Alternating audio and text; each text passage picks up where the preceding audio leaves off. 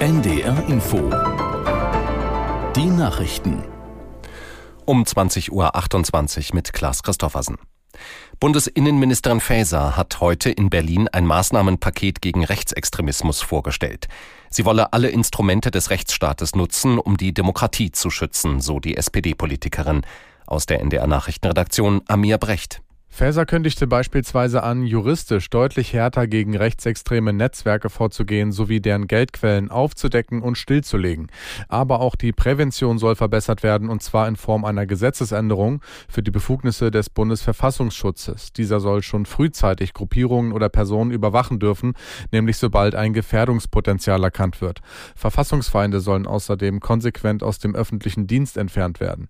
Zu Faesers Maßnahmenpaket gehört aber auch der Kampf gegen Rechtsextremismus Extremismus im Netz.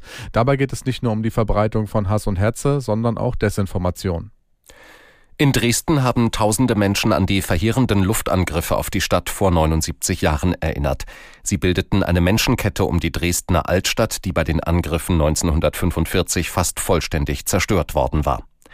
Vor dem aktuellen Hintergrund der Kriege in der Ukraine und im Gazastreifen sowie des erstarkten Rechtsextremismus soll mit der Aktion auch ein Zeichen für Frieden und Versöhnung sowie gegen Menschenverachtung und Nationalismus gesetzt werden.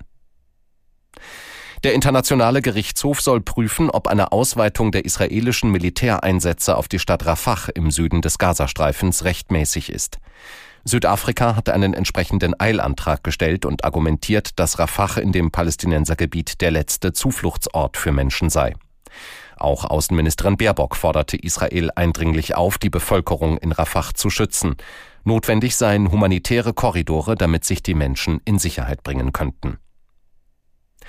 Estlands Regierungschefin Kallas hat wenig überrascht darauf reagiert, dass Russland sie zur Fahndung ausgeschrieben hat. Sie teilte mit, das Vorgehen des Kreml beweise, dass sie das Richtige tue. Aus Stockholm, Julia Weschenbach. Der Kreml hoffe wohl, dass dieser Schritt sie und andere zum Schweigen bringen werde. Aber das werde er nicht, schrieb Kallas weiter. Im Gegenteil, ich werde die Ukraine weiter stark unterstützen. Ich werde weiterhin dafür einstehen, die europäische Verteidigung zu stärken. Russland hatte verschiedene Regierungsvertreter baltischer Staaten zuvor zur Fahndung ausgeschrieben, darunter Kallas sowie den litauischen Kulturminister Simonas Kairys. Zur Begründung hieß es, die Gesuchten hätten feindliche Handlungen gegen die historische Erinnerung und gegen Russland ausgeführt. Die russischen Behörden werfen den Balten den Abriss sowjetischer Kriegsdenkmäler vor. Kallas ist eine der schärfsten Kritikerinnen des russischen Präsidenten Wladimir Putin. Das waren die Nachrichten.